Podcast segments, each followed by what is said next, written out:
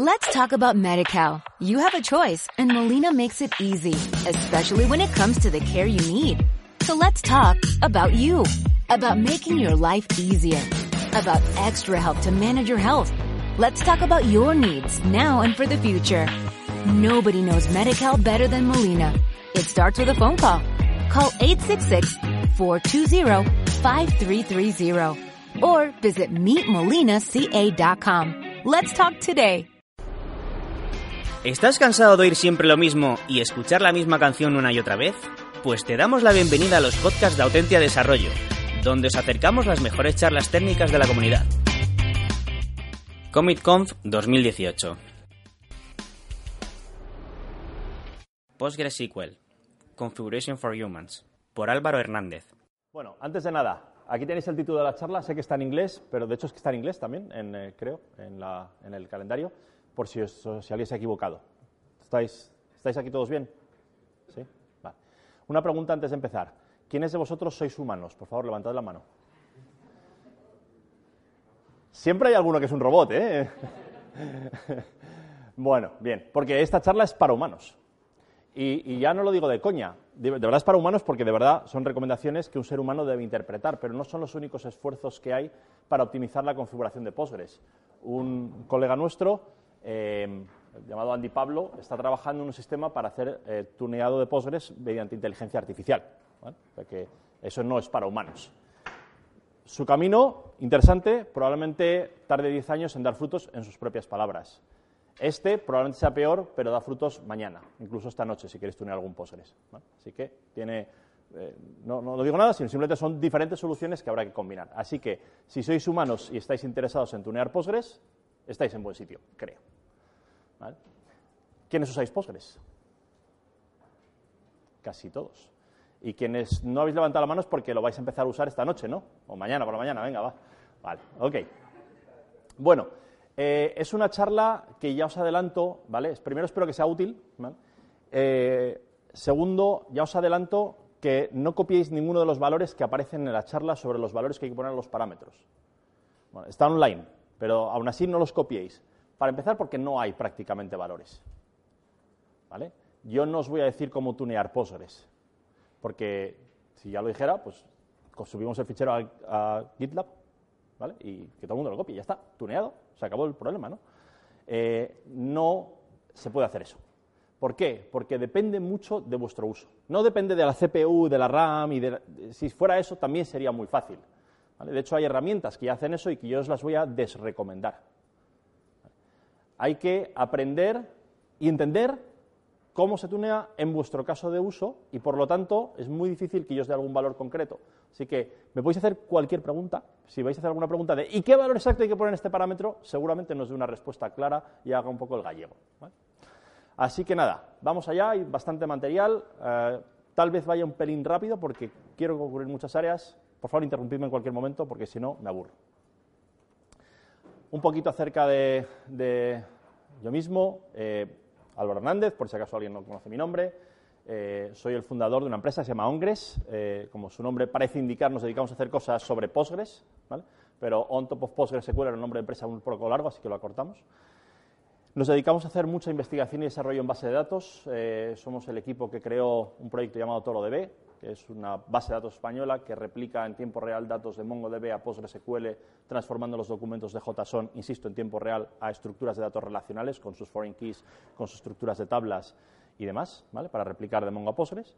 Y que, como digo, pues eh, ofrecemos eh, muchos servicios en torno a la base de datos PostgreSQL. Es nuestra pasión, es lo único que hacemos. No me preguntéis de MySQL ni de Oracle, solo para migraciones.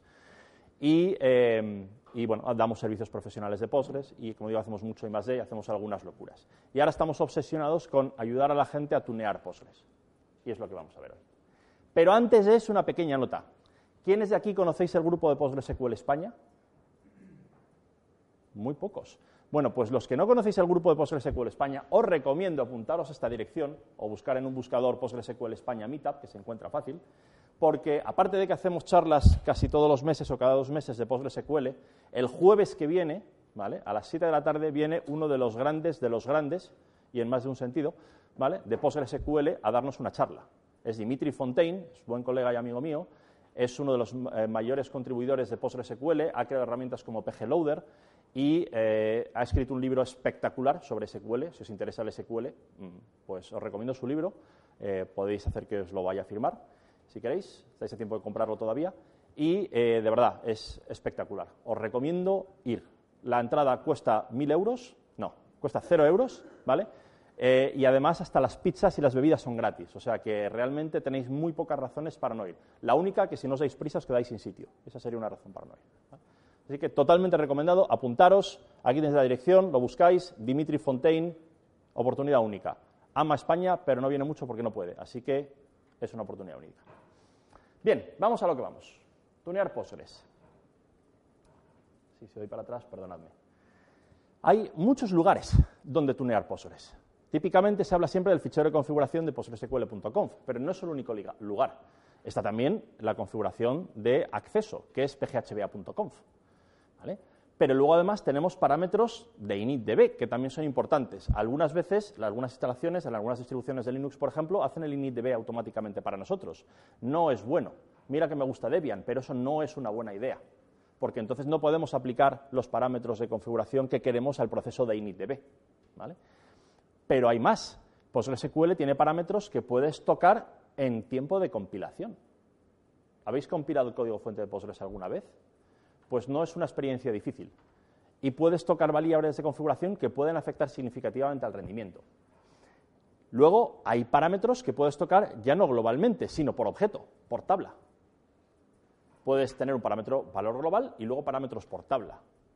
O sea que, como veis, hay una mm, variedad muy amplia de lugares donde poder potencialmente tocar la configuración. Y esto no, es místico, ¿eh? no, tocar un parámetro de configuración por tabla se hace en entornos productivos grandes con mucha frecuencia. Por ejemplo, AutoVacuum eh, es muy dependiente del tamaño de la tabla, por ejemplo. Entonces, poner un parámetro global es o muy malo para las tablas pequeñas o muy malo para las tablas grandes. Y muchas veces hay que hacerlo por tabla. O sea que esto no es, no es ficticio. ¿vale? Y Finalmente, lo que decía, los parámetros más avanzados son los de compilación o algunos parámetros que están medio ocultos porque son para desarrolladores. Algunos de ellos son hasta peligrosos de usar. Así que hay mucha variedad. Aquí nos vamos a centrar sobre todo, sobre todo en PostgreSQL.conf, aunque voy a dar algunos apuntes de algunos de los otros parámetros que hay. Pero bueno, antes de nada, vamos a empezar por el principio. ¿Por qué tunear Postgres? Hay muchas razones por las que puede ser interesante tunear Postgres. Eh, la primera, porque si no hago nada, Postgres solo está escuchando en localhost. Y si queremos que la base de datos responda a otras máquinas, pues ya hay que tocar un parámetro que se llama listen addresses. Si no, no, vale para nada. ¿vale? Si estás en una versión 10 o una versión 11, todavía algunas cosas funcionan, pero si estás en versiones 9, 6 o anteriores, hay muchas cosas que no funcionan si no tocas antes algunos parámetros de configuración. Por ejemplo, no puedes hacer, utilizar replicación. Y hombre, a día de hoy un Postgres sin replicación muy productivo no está. Eh, no se pueden hacer eh, transacciones preparadas. Tal vez no sean muy habituales, estamos hablando de two-phase commit, ¿vale? no los utiliza todo el mundo, pero no se pueden hacer si no se toca un fichero de configuración. Si no se toca, tampoco se puede hacer replicación lógica, por ejemplo.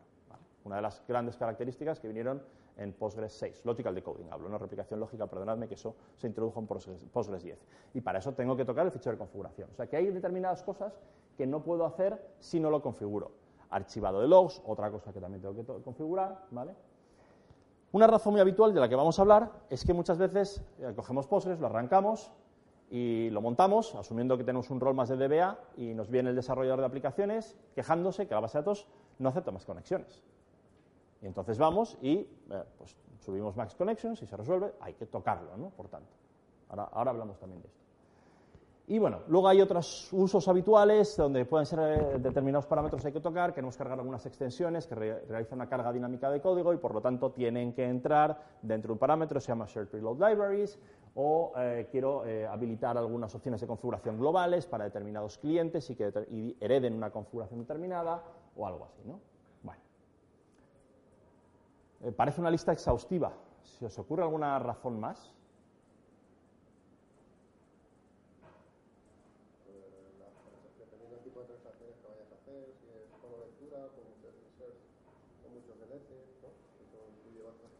Bueno, dependiendo del uso, sin duda hay muchas cosas que tocar.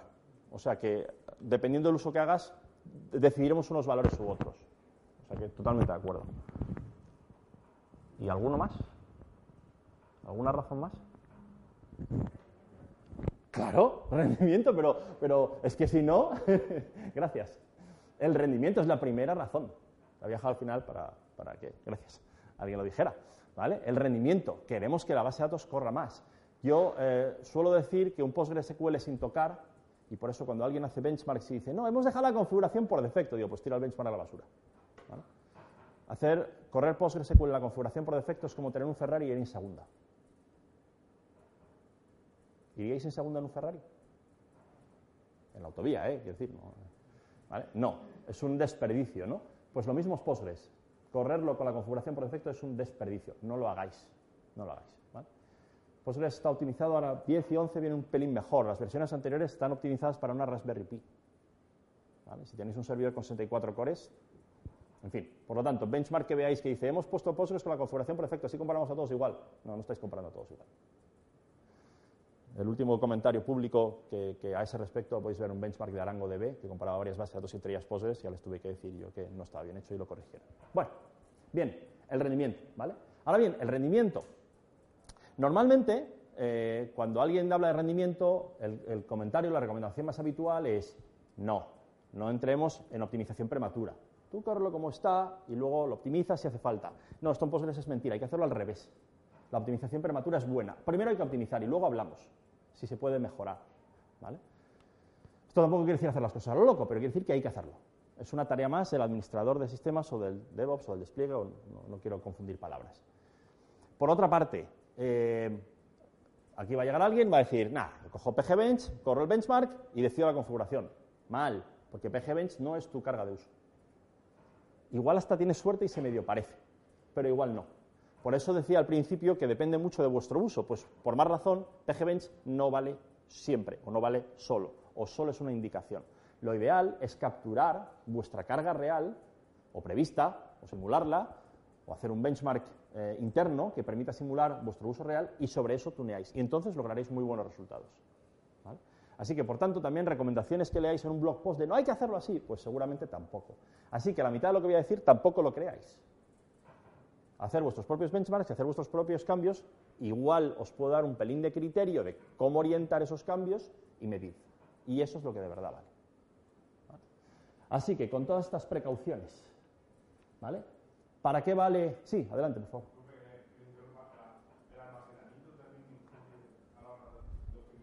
Sí, hay parámetros que afectan al almacenamiento y algunos de ellos son bastante importantes.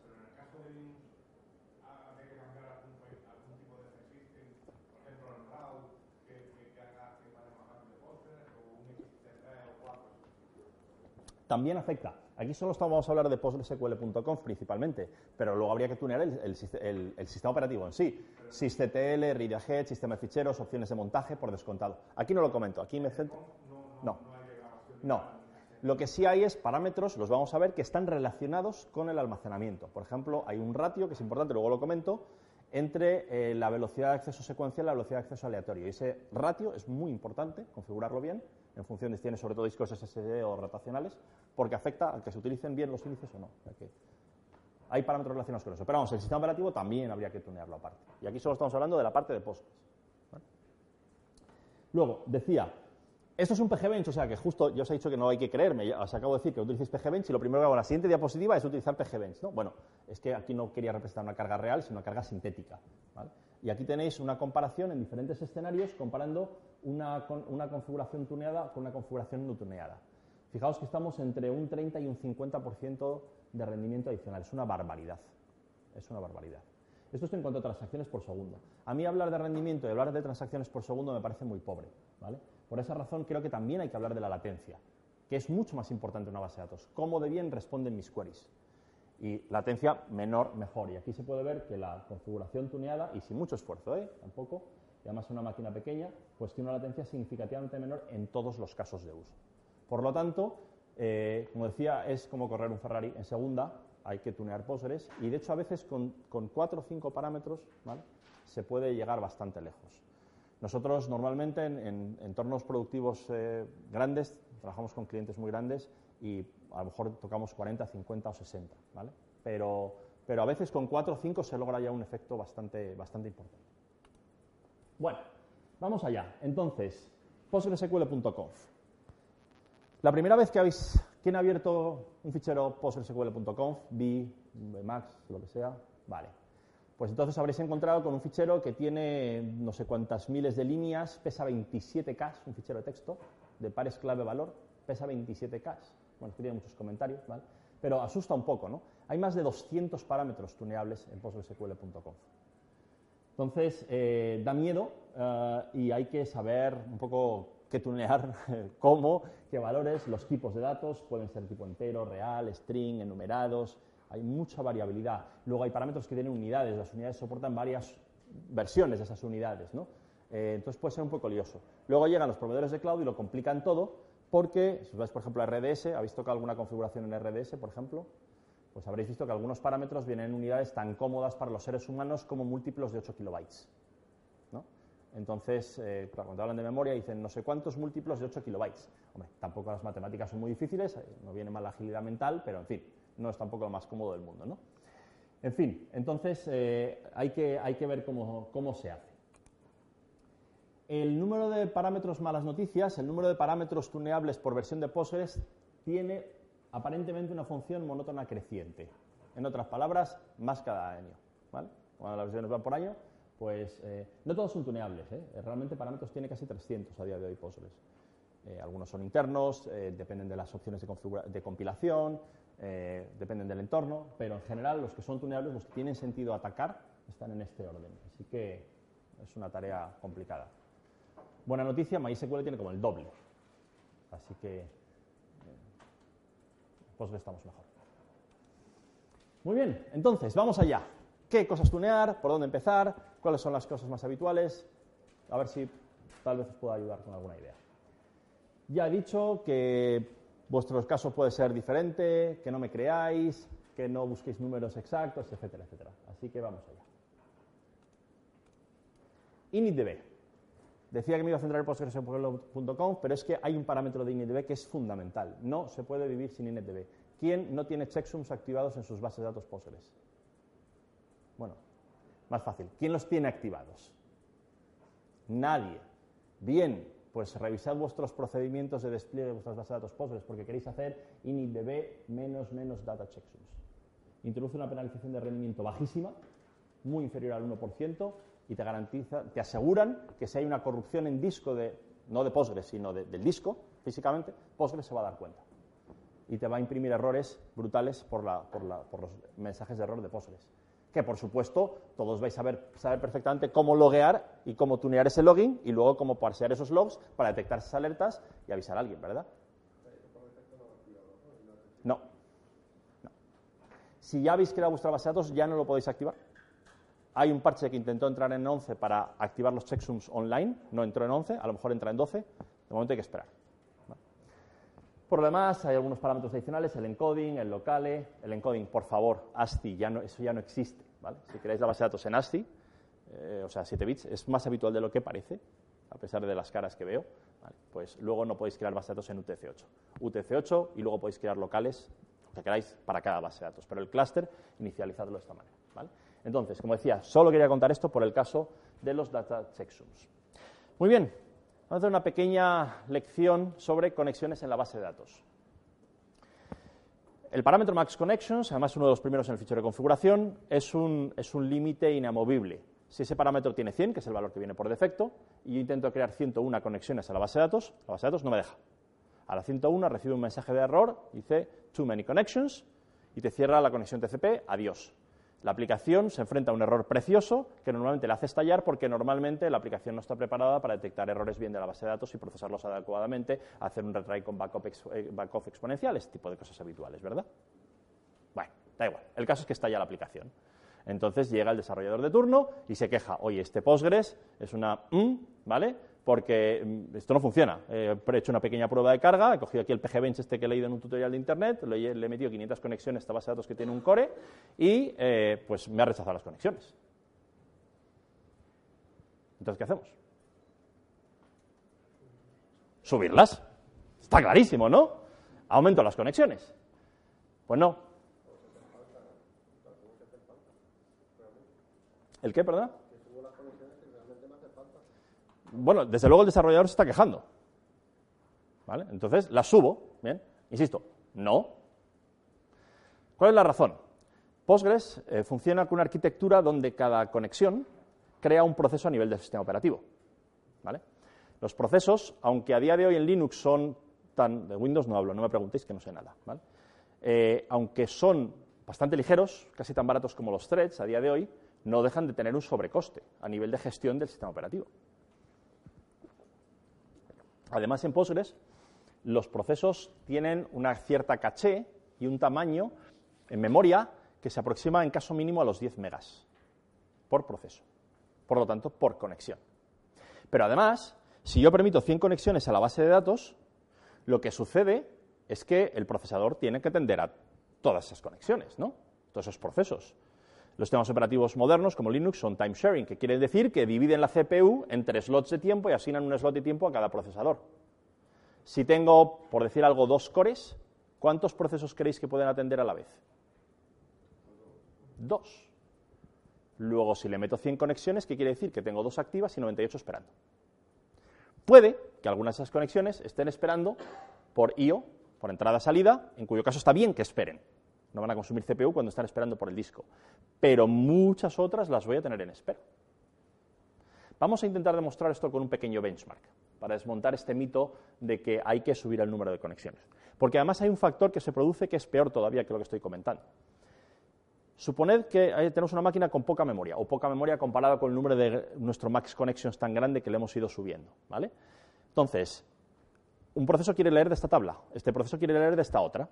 La manera en la que Postgres funciona es que tiene una memoria compartida a través de la cual se hace toda la entrada y salida. Entonces, yo quiero leer esta tabla, el proceso no lee del disco, lee de memoria. Si en la memoria no está, va al disco, lo pone en memoria y lee esta tabla.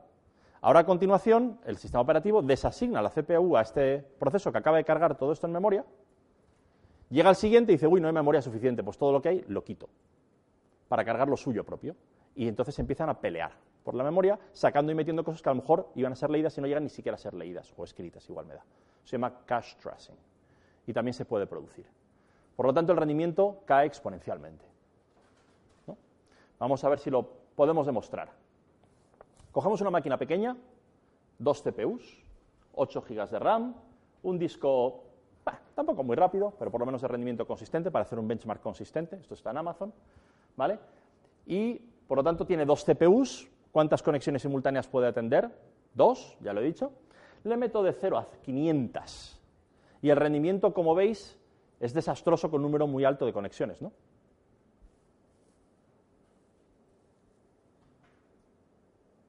¿O no? Tampoco es tan malo, ¿no? Estoy mintiendo, o sea, ¿me estoy equivocando gravemente aquí o qué? Toda la teoría que he contado parece que se está desplomando en este momento porque el número de conexiones parece que, o sea, las transacciones por segundo parece que hasta suben. Hay una parte que no estamos viendo, la latencia. Vamos a ver la latencia. Boom. Cuando le meto 500 conexiones por segundo, ¿vale? Eh, una query que antes tardaba en ejecutarse, estos son milisegundos, del orden de 10 milisegundos, que es un tiempo relativamente razonable, pasa a tardar 1,4 segundos. 1,4 segundos no es muy buena latencia para una query en una base de datos.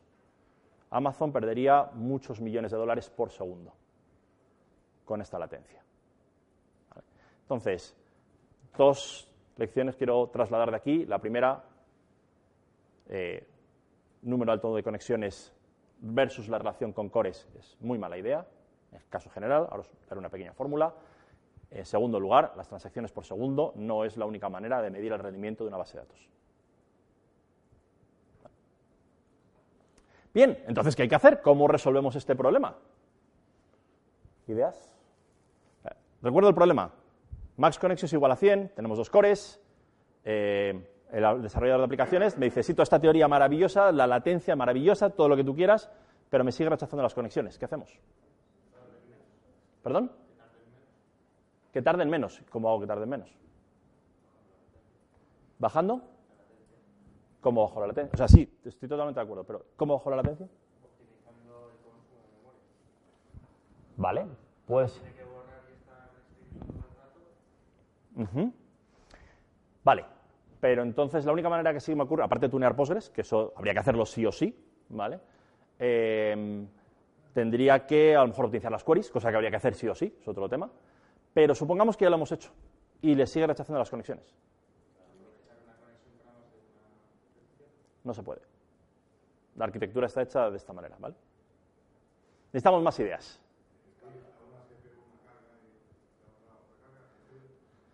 Eh, realmente la carga funciona, la conexión se asocia a una, a una, CPU, se procesa la query y se libera. ¿Reutilizar la conexión? Eh, bueno, no han desencaminado el tiro. Hay que apreciarlo un poco más. Pool de conexiones. ¿Vale? Un pool de conexiones y bajar el número de conexiones. El pool de conexiones lo que hace es que mantiene una serie de conexiones abiertas, ¿vale? mantiene un número reducido de conexiones activas, que es la clave de todo esto, no tener demasiadas conexiones eh, cargando la base de datos, y el resto las pone en cola. Aunque ponerlas en cola parece que las va a hacer que tarden más, en realidad hace que tarden mucho menos. Porque si Postgres lo mantenemos en un punto, en un punto de la curva de eficiencia óptimo o, próximo al óptimo, procesará las queries con una latencia de 10 milis y la espera en cola, incluso aunque sean 3 o 4 o 5 ciclos de esos, 50 milis, 60 milis, el total será 70 milis, que comparado con segundo y medio no tiene nada que ver. Y de hecho, cuando lo ponemos en punto de eficiencia máximo, el tiempo de respuesta baja drásticamente. Drásticamente. Hay un vídeo, no lo tengo aquí enlazado, pero hay un vídeo buenísimo, se hizo con Oracle, pero el concepto es similar, donde una base de datos cargada, en Oracle el modelo es diferente, entonces el número de conexiones es mayor, pero el concepto es el mismo. No es mejor ni peor, es simplemente diferente. ¿vale? Eh, una base de datos con 8.000 conexiones concurrentes y un tiempo de servicio medio de 30 milisegundos se bajó a 200 conexiones, con un pool de conexiones, se bajó a 200 y el tiempo de servicio bajó a 2 milisegundos, incluyendo el tiempo de, de encolado. Eh, y el throughput aumentó. Así que hay que bajar el número de conexiones y poner un uh, pooling de conexiones. Hay varios pooling de conexiones en, en Postgres, no rompáis la cabeza, utilizad PG Bouncer o investigad uno nuevo que apareció, se llama Odyssey. Si veis uno que se llama por ahí PG Pool, seguid mirando. Es mi recomendación. ¿vale? Y ahora, ¿a cuánto bajamos el número de conexiones? Bueno, pues aquí os doy una fórmula orientativa, orientativa, ¿vale? Que es básicamente, cojo el número de cores, lo multiplico por un factor de ajuste manual, que ahora os explico, y sobre todo lo divido por el porcentaje de utilización efectiva del canal. ¿Qué es el porcentaje de utilización efectiva del canal? ¿Cómo de bueno es mi programa? Programa malo. Abro la conexión, leo un fichero del disco, hago una petición a un servicio REST, ah, que tenía la conexión abierta, hago una query, hago un post, espero, escribo un disco una tonelada de logs, luego hago otra query y luego cierro la conexión. Programa bueno. Llamo al servicio REST, logueo, leo el fichero del disco, abro la conexión, hago la query, cierro la conexión. ¿Entendéis el patrón, no? Si yo no estoy utilizando efectivamente el canal de la base de datos, lo tengo abierto pero no lo uso, entonces tengo una utilización efectiva del canal baja. En ese caso puedo sobresubscribir, sobre esto es poner más conexiones en paralelo porque Postgres es lo suficientemente inteligente como para que si no utilizas el canal, lo pausa, da la CPU a otros procesos que estén haciendo trabajo efectivo. Pero no es una buena recomendación. En concreto, utilizamos un, un, pooling de conexiones y hay que utilizar modo de sesión en lugar de modo de transacción, que tiene más limitaciones, no quiero entrar en ese tema en mucho detalle, pues perjudicamos igualmente a la base de datos, ¿vale? Entonces, divido el número de cores por un... es una estimación, ¿vale? Normalmente un medio, un cuarto, son valores razonables, ¿vale? Y luego lo multiplico por un pequeño factor de escala. ¿Por qué? Porque hay operaciones de IO que sí, que, por lo que decía antes, ¿no? Puede haber espera activa por IO, entonces puedo sobresuscribir. En otras palabras, que si tengo una máquina con dos cores y una utilización de un cuarto, ¿vale? Pues podría tener 20 conexiones, y podemos ir un pelín más, 30, porque es una máquina muy pequeñita. Si nos vamos a una máquina con eh, 96 cores, por ejemplo, pues a lo mejor nos podemos ir a 400 o a 500 conexiones. Pero ya son incluso números altos. Yo me he encontrado casos en producción con, máquinas sí, con ciento y pico cores y, y 500 gigas de RAM y tal, pero con 8.000 conexiones y arrastrándose por el suelo, dando errores de falta de memoria. Un cliente, oye, tenemos aquí una base de datos que nos da, se queda sin memoria y tiene 400 gigas de RAM, ¿cómo es posible? Pues es posible porque tienes 8.000 conexiones, cada una consumiendo una tonelada de RAM para hacer queries. Es posible. Max Connections. No sé cuánto tiempo ha pasado ya y solo hemos hablado de un parámetro. Interesante. Pero es muy importante. Muy, muy, muy importante. Es uno de los factores más críticos que afectan al rendimiento de la configuración de Postgres. Sí, el pool en cola. Y esa es la clave. En cola yo mantengo un conjunto reducido activo, haciendo trabajo efectivo, la base de datos no está sobrecargada. Le alivio. Muy bien, Siguiente parámetro, shared buffers. Voy a empezar a ir un poco más rápido. Shared buffers es la memoria compartida, todo el espacio a través del cual se hace la entrada y salida de datos de Postgres. Regla número uno, parece así razonable, ¿no? Memoria, cuanto más mejor. Sí y no. En el caso de Postgres, Postgres realmente tiene un doble buffering. Tiene el buffering que hace en shared buffers y tiene el buffering que hace el VFS, el, Virtual File System Layer del sistema operativo, el sistema operativo, ¿vale? Tiene su propia caché de entrada-salida.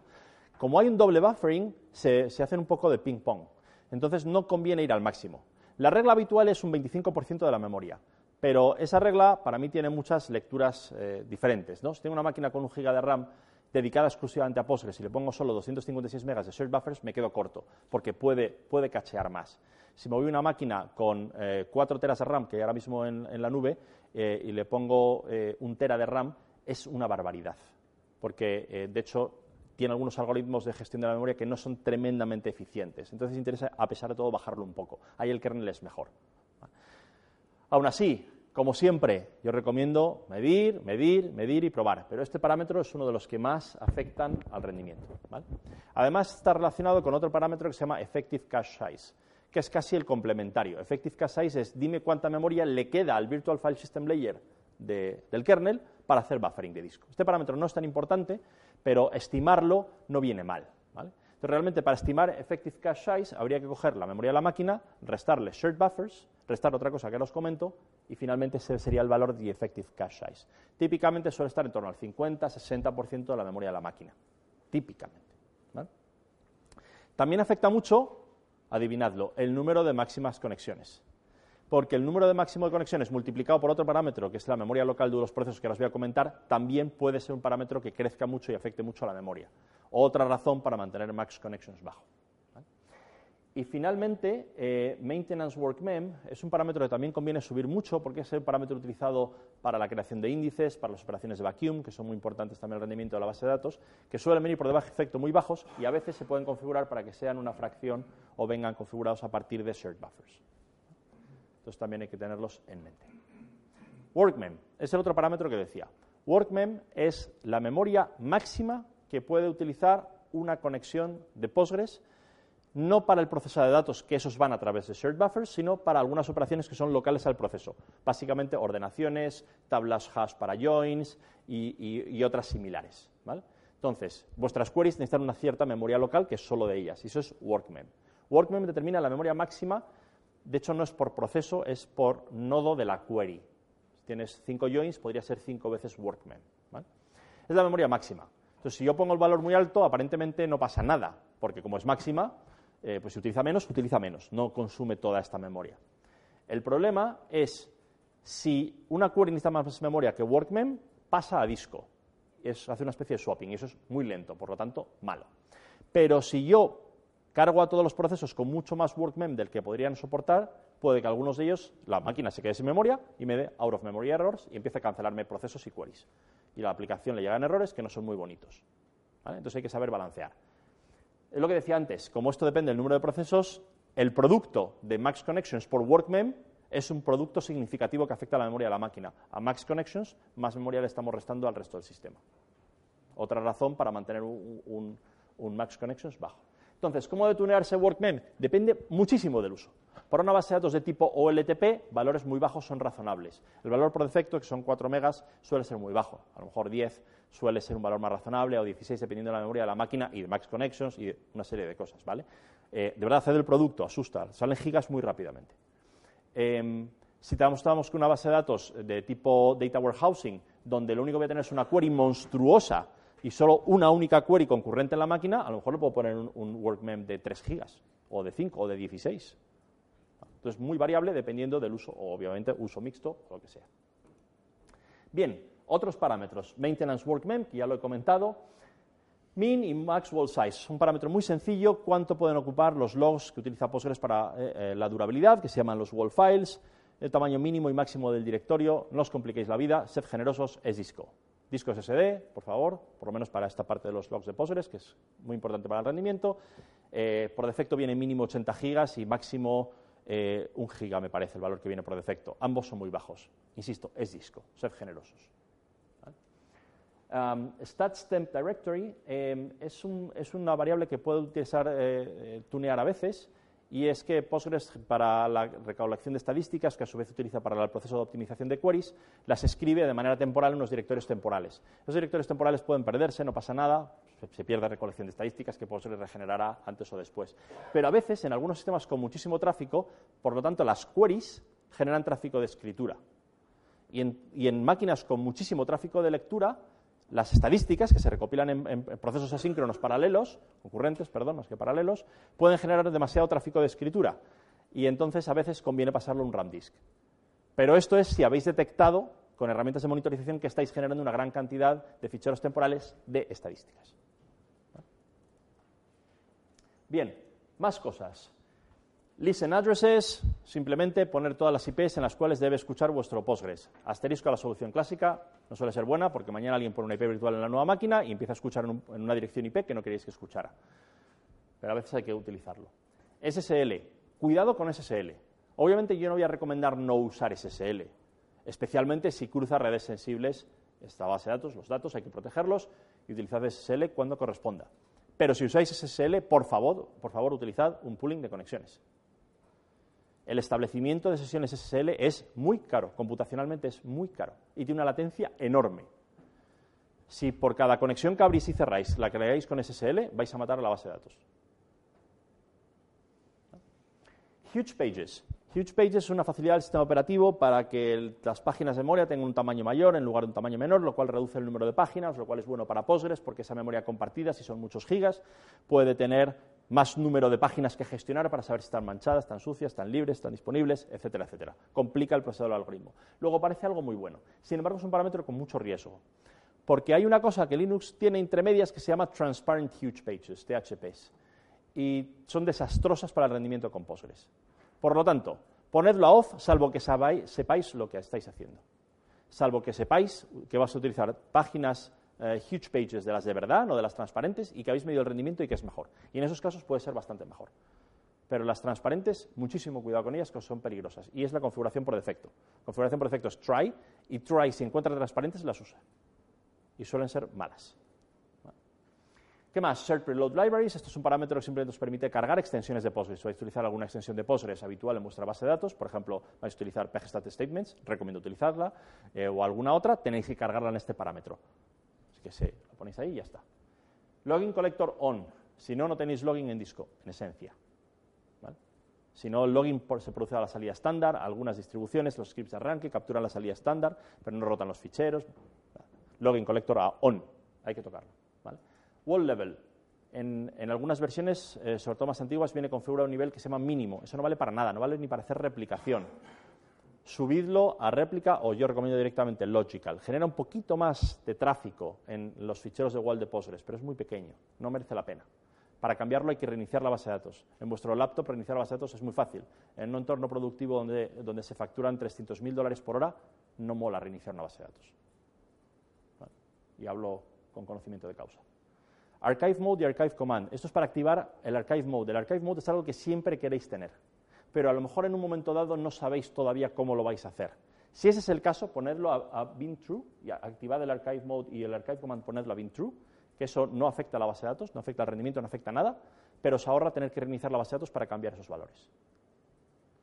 Y luego estudiad, si no lo conocéis bien, qué es el archive, el proceso de archiving en Postgres y hacedlo, porque es un mecanismo de backup importante para la base de datos, independiente de otros que tengáis de la propia base de datos. Un parámetro tontísimo, cluster name simplemente le asocia un nombre al clúster. Esto solo es útil si tenéis, pero yo recomiendo hacerlo como costumbre, si tenéis más de una instancia de Postgres dentro de la misma máquina. ¿Por qué? Porque hacéis un paste y las distinguís por nombre. Tan tonto como eso ayuda a, salvar una cantidad de errores que no os podéis ni imaginar. ¿Vale? Bien, entramos en lo que yo llamo la tiranía de los parámetros max. Parte del concepto de lo que os explicaba antes. Reiniciar una base de datos en vuestro ordenador no es problema. Reiniciarlo en un entorno donde se están haciendo una barbaridad de transacciones por segundo con coste financiero o, no, o lo que sea, es un problema. Y algunas bases de datos pueden tardar en reiniciarse. Entonces, eh, es muy problemático tener que reiniciar la base de datos. Hay que intentar evitarlo lo máximo posible. Y hay un montón de parámetros en Postgres que por defecto vienen configurados o muy bajos o desactivados directamente que requieren reinicio a la base de datos. Muchos otros no, pero muchos sí. Entonces hay que intentar configurarlos todos a una fuente ovejuna. Y muchos empiezan por Max, por eso yo les llamo yo la tiranía de los Max. Maxwell Senders se utiliza para replicación. No lo configuréis al número exacto, de réplicas que queréis tener hoy, tres. No, poned 20. ¿vale? Y si no, y si alguien pone 20 réplicas y se están cargando el maestro, pues, pues controlad esa parte. Pero no os limitéis de otra manera. Max Replication Slots, lo mismo, los Replication Slots se utilizan o bien para la replicación, recomendados aunque con matices, o bien para replicación lógica. No os limitéis, probablemente un número todavía mayor. Max Worker Process, Max Parallel Workers, Pergader, Parallel Workers y unos cuantos más que han aparecido recientemente. Son parámetros que habilitan la query paralela dependen del número de CPUs, aunque hay que tunearlos con mucho cuidado, pero el defecto es bajo. Entonces, si queréis hacer query paralela que tiene Postgres, pues eh, os vais a limitar. AutoVacuum Max Workers. Eh, AutoVacuum es una de las operaciones críticas de Postgres, una de las que más hay que tunear. Ahora vamos a hacer algún comentario también acerca de eso. Eh, el AutoVacuum utiliza cores. Si tenéis muchos cores, subid el número de AutoVacuum Max Workers. por defecto utiliza tres, si no recuerdo mal, si tenéis 100 cores o 200 cores, pues podéis dedicarle 10 o 20 tranquilamente. A lo mejor es demasiado, pero bueno, puede funcionar. Y si utilizáis two-phase commit, eh, transacciones preparadas, no confundir con prepared statements, que es otra cosa que no tiene nada que ver. Si utilizáis two-phase commit, también el parámetro por defecto viene a cero y si no hay que reiniciar Postgres. Autovacuum, que es lo que estaba comentando ahora. Básicamente, y, y simplificando muchísimo, Postgres cuando hacéis un delete o incluso cuando hacéis un update, no borra marca la tupla como borrada, por así decirlo, ¿vale? y la reciclará en algún momento posterior. Ese momento posterior es una herramienta que se llama vacuum, se puede ejecutar manualmente, o autovacuum, que se ejecuta automáticamente, que va mirando las tuplas que han sido marcadas como borradas y determina si hay alguna transacción activa que esté viendo todavía esa tupla, porque puede ser que una, una transacción se creó en el pasado y tenga todavía visibilidad de esa tupla. Si no hay ninguna, ya de verdad la puede borrar. Y aún así tampoco la borra, directamente. Marca el espacio como reutilizable y siguientes tuplas podrán insertarse en ese espacio. No libera espacio, no hace un como defrag hacia tiempo en otros sistemas operativos, ¿vale? Si es que fueran muy operativos sistemas. Bueno, el caso. Entonces, em, esto quiere decir que periódicamente se va generando basura dentro de Postgres. Se llama bloat y afecta al rendimiento. Entonces, AutoVacuum es una herramienta que permite identificar más hábilmente, más rápidamente esto y marcar ese espacio como reutilizable. Hay que configurarlo. Por defecto, la configuración es extremadamente conservadora. O sea que en general hay que tunearlo de manera más agresiva. ¿Cómo se tunea más agresiva? Bueno, en general funciona con un modelo que se llama de costes, que son unos valores absolutos, abstractos, que representan unidades de coste. Limpiar algo manchado es más caro que algo más barato, leer si tiene que traerlo de disco, si no. En fin, bueno, eh, hay que estudiar un poquito el modelo con más detalle, pero en general hay que subir, ¿vale? Como decía, en concreto el vacuum cost limit, que por debajo, por defecto, es muy, muy bajo. Checkpoints y BG Writer. Son procesos que funcionan conceptualmente de manera similar al, al auto vacuum. Funcionan con modelo de coste, Postgres tiene que ir sincronizando lo que tiene en memoria que ha sido modificado con los ficheros de disco, esto es el background writer y el checkpointing, y ambos vienen configurados de manera muy conservadora hay que también ser más agresivos.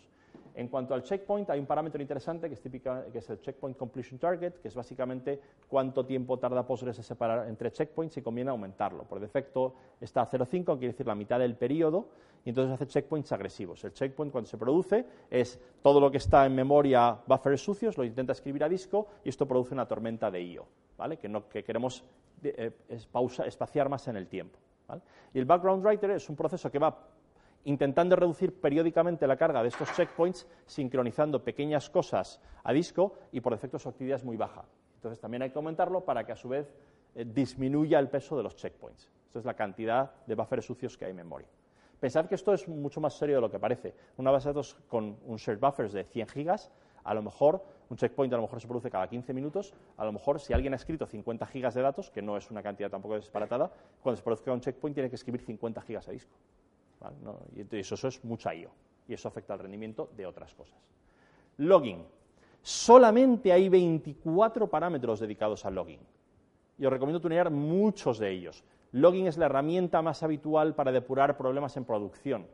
Muchos de los problemas a los que nos enfrentamos nosotros en nuestros clientes son bases de datos que no tienen logging correctamente configurado y no podemos saber qué ha pasado. Invertid mucho tiempo en esto.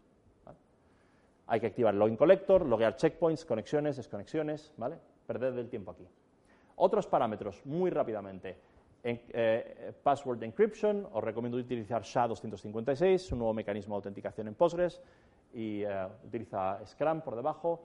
Eh, de hecho, nosotros hemos hecho la implementación de Scrum para el driver Java de Postgres, os recomiendo utilizarlo. Effective I.O. Concurrency, de hecho, es un parámetro ya no es importante, ignoradlo por el momento. Si tenéis réplicas es importante, el, el uh, hot standby feedback o los uh, archive streaming delays son parámetros que afectan al comportamiento de las réplicas cuando tienen queries que tardan mucho tiempo en ejecutarse. ¿vale? Esto es un debate larguísimo, simplemente os lo dejo ahí para que lo miréis.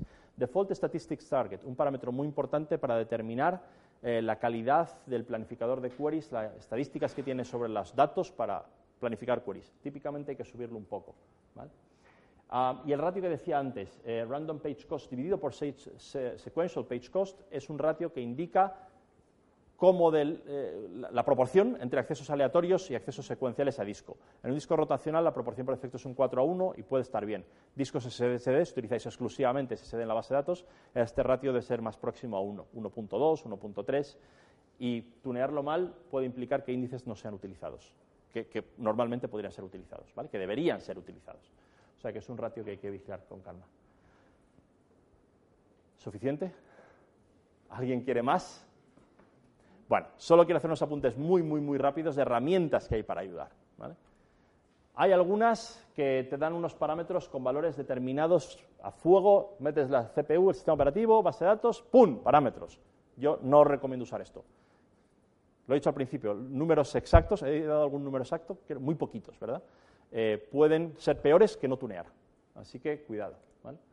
Esta es otra herramienta que existe disponible y la que os comentaba de, inteligencia artificial. Así que nosotros nos hemos decidido a construir una herramienta para esto. Y esa herramienta se llama PostgreSQLco.nf. ¿vale? Eh, está en construcción ahora mismo. Tenéis en la web, si entráis ahora mismo, ahora mismo lo que contiene es una documentación exhaustiva de todos y cada uno de los parámetros de configuración que os he comentado, traducidos a muchos idiomas, entre ellos no está el español, lo siento. Eh, buscamos voluntarios para traducir. Eh, tiene toda la, documentación en todas las versiones de Postgres y tiene algunas recomendaciones, enlaces a Stack. En fin, si queréis tunear Postgres, va a acabar siendo vuestra herramienta de uso diaria. Lo es en nuestra empresa. Y más adelante está muy cerca de estar publicado va a incorporar la capacidad de subir tu configuración, drag and drop, la, arrastro, te permite gestionar todas las configuraciones, hacerlas públicas, privadas, compartirlas, eh, buscar las diferencias y otras recomendaciones de tuning que vendrán a continuación, incluso algunos benchmarks automatizados. Así que si os interesa, podéis entrar, echar un vistazo a lo que hay, suscribiros a una lista de correo y poco más. Em, ¿Hay alguna pregunta? ¿Más?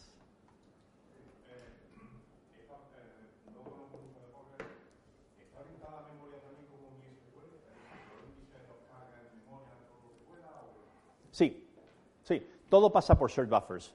Y, lo que no esté en shared buffers está en disco. Y si tiene que leer una parte de un índice y tiene una parte del índice en memoria que puede suceder y otra parte en disco, pues tendrá que cogerlo de disco, subirlo a memoria y ahí lo podrá leer. Perfectamente, sí. Está la parte en disco parte en memoria, sí.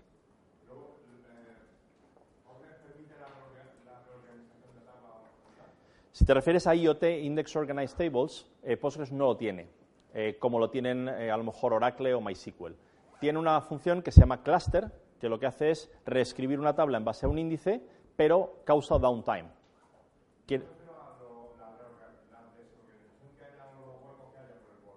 ¿Sí? Ah. Eso se puede hacer también con una operación que se llama vacuum full, ¿vale? Y que tampoco recomiendo hacer nunca porque un vacuum full te bloquea la tabla para escrituras durante el proceso de esa reorganización. El bloat es mejor atacarlo con otros problemas, por ejemplo, mira una herramienta que se llama PGRPack, que te hace eso pero como una, en background, una shadow table, eh, y te lo hace de esa manera, ¿vale? Y luego ese proceso termina copiando el, Sí, eso es.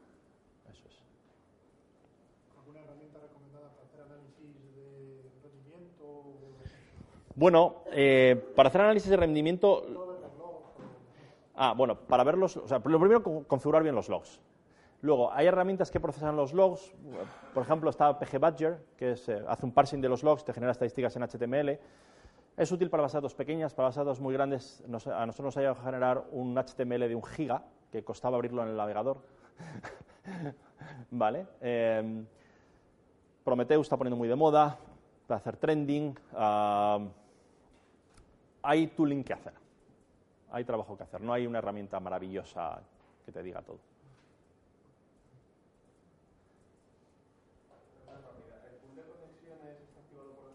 No, y no está en Postgres. Es una herramienta externa, como PG Bouncer o uno se llama Odyssey. Postgres, es- pensad que es una base de datos, el núcleo de Postgres es muy pequeño. ¿vale? Eh, necesita funcionar con muchas herramientas que hay en el ecosistema que van alrededor de Postgres, entre ellos el pooling de conexiones.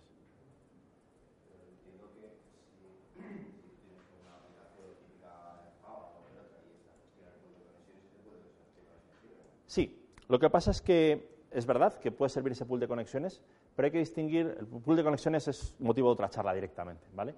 Puedes poner pool de conexiones en tres sitios, cercano a la aplicación, cercano a la base de datos o como middleware. Y los tres tienen ventajas e inconvenientes en función del caso de uso. Incluso no es disparatado tener los tres en cadena. Depende, de muchas cosas. Si tienes SSL, si no, dónde lo tienes. Eh, eh, yo siempre recomiendo poner un pooling delante de la base de datos, ¿vale? En la misma máquina de la base de la base de datos, porque de lo contrario, aunque yo configure bien mi Max Connections, si la gente me ignora y se dedica a lanzar como posesos conexiones contra la base de datos, pueden que superen Max Connections y entonces me despiden porque dicen que la base de datos no funciona porque rechaza conexiones. Entonces yo lo que hago es, si me, si me matan a conexiones, yo les pongo en cola. O sea, pongo un pool delante de la base de datos. Y eso sería un PG Bouncer u Odyssey.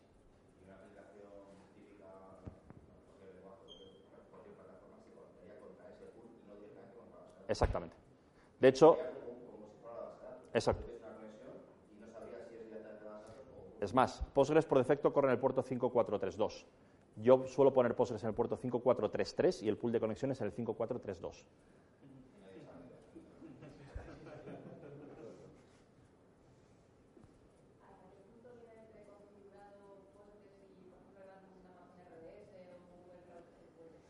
Bueno, es curioso, muy buena pregunta. En RDS viene un poco tuneado, pero, como- pero sorprendentemente algunos parámetros son horribles.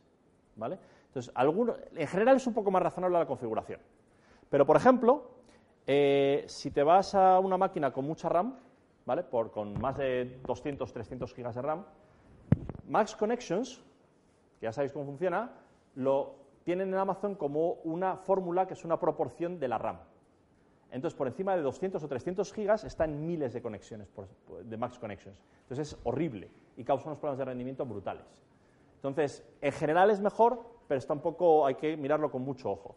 RD, eh, y, Google, el problema que tiene es que te lo configura, no sé cómo te lo configura por debajo, pero solo te ofrece tunear 11 parámetros. Y, no están en- y la mayor parte no están en esta presentación. Con eso digo todo. Ya, bueno, muchas gracias a todos por venir y aguantarme.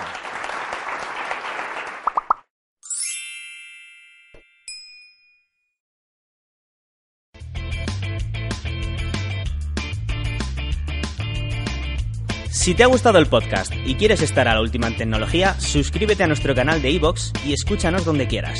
Para más información, autentia.com.